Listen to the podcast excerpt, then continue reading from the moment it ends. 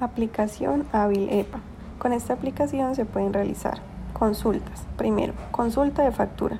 Consulta de las últimas seis facturas y adicional generar el duplicado.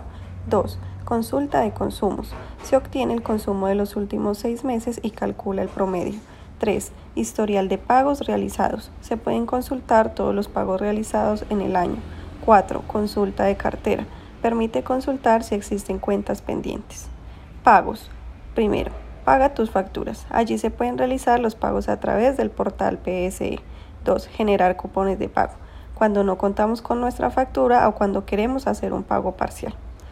También solicitar servicios como instalación de medidor, reconexión del servicio, reinstalación del servicio, suspensión del servicio y reactivación del servicio.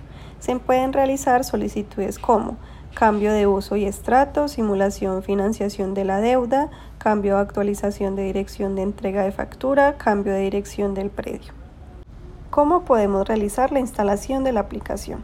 Primero debemos ingresar a la Play Store del celular. Segundo, escribir en el buscador hábil EPA, hacer clic en descargar y luego en abrir. 3. Estando en la página principal en la parte superior derecha y hacemos clic en Login para iniciar sesión o para crear un usuario.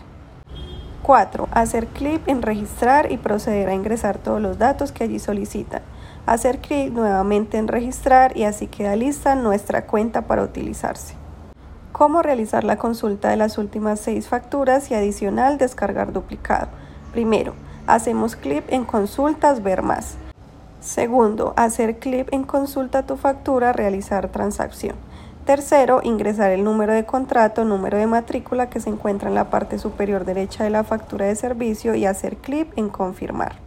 4. Después de realizado el paso anterior, podemos visualizar el historial de las últimas seis facturas. 5. Para visualizar y descargar el duplicado debemos hacer clic en la figura de forma de ojo que se encuentra al frente de acciones de la factura que deseemos descargar.